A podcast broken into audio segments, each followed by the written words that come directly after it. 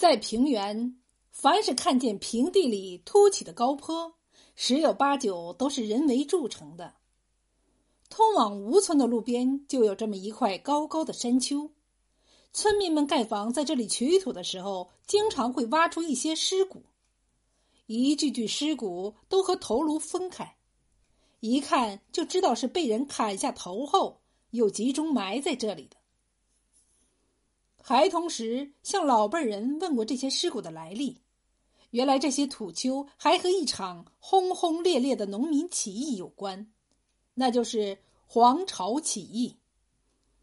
小时候就听说有黄巢杀人八百万，在劫难逃的说法，而这些尸骨只是当时那场起义中惨死的人中的缩影。要说这黄巢也是个才华横溢之人，然而屡考不中，后来在京城写下一首反诗：“待到秋来九月八，我花开后百花杀。冲天香阵透长安，满城尽带黄金甲。”为了逃避官府的追捕。走投无路的黄巢就躲进了一座荒僻的庙宇。那庙里住着一个老和尚，要知这老和尚也是位高人，洞察天机，算准了黄巢起义乃是天数，于是就收留了黄巢，并从禅院里拿出一把名叫隐月斩的宝刀送给黄巢。老和尚告诉黄巢。你起义乃是命数，这宝刀送与你，可助你攻城。黄巢拿着宝刀跪谢说：“如日后攻城，定然不忘师傅今日之恩。”此时天色已晚，黄巢决定第二天去杀一个人祭刀，于是抱着宝刀跑到襄王，早早的睡下了。佛前油灯下，老和尚独自正在念经，忽然就看见两个小鬼儿在佛前的供桌上偷灯油。老和尚怒斥：“胆大的鬼魅，竟敢来佛前撒野！”说着念动咒语，翻手拍在了两个小鬼的身上，那两个小鬼立刻被压在了供桌上，不能逃脱。于是向老和尚苦苦哀求饶命。老和尚用手指点着两个鬼魅：“大胆的鬼魅，为何敢在佛前偷油，扰了佛门的清净？”那两个小鬼见逃脱不了，连声告饶：“皇朝要起义了，将来还要杀人八百万。”地府连夜修改生死簿，以免人间遍野是孤魂。由于这几日地府缺少灯油，所以就派我俩来偷。老和尚听后心想啊，这两个小鬼的话也验证了我的推算，可他俩也并没有得到想要的东西啊。我佛慈悲，还是放了他俩吧。于是说道：“你们俩说的这些，我早就算准了。不过，我问你们俩，黄巢杀的第一个人是谁呀？说了，我就放了你们。”就听其中一个小鬼呵呵一笑，说：“巧了，这事我还真的知道。黄巢杀人八百万。”在劫难逃，地府这些日子为了修改生死簿，就把皇朝杀的人，不管阳寿还有多少，都要改到皇朝起义的以后。他的军队所到之时，刚好第一天修改生死簿的时候，我就在判官旁边也看到了第一个人的名字。是谁？老和尚好奇心大增。正是你。小鬼看着老和尚，笑呵呵的说：“老和尚一脸的迷茫，说：‘不可能，我收留了他，还赠他宝刀，他怎么能第一个杀的会是我呢？你是不是看错了？”那小鬼肯定的说：“错不了，我特意看的，怎么会错呢？”老和尚虽然疑惑，可还是收了咒语，将两个小鬼放走了。第二天早上，老和尚跑到厢房，叫起了黄巢，跟他说了昨天晚上那两个小鬼说的话。黄巢一听，大呼不可能，说：“师傅，你收留我就是救我一命，我怎么可能杀你呢？”老和尚也是摇头不解，说：“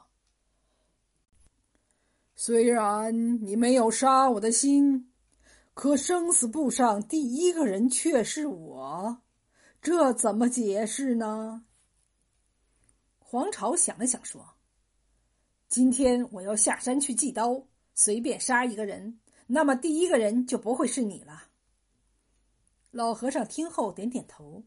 黄巢又想了想说：“为了保险，你在我出去祭刀的时候，就找个地方藏起来，我祭刀时也尽量离这里远一些。”这样，即便是鬼迷心窍起了杀你的心，也找不到你，不就万无一失了吗？老和尚认为这样可以，于是两个人吃了早饭，黄巢提着隐月盏就出门祭刀去了。话说这个庙宇偏僻，早已断了香火，黄巢赶了很久的路，在一条小路旁边的林子里躲了起来。这时，一个妇女带着两个孩子走了过来。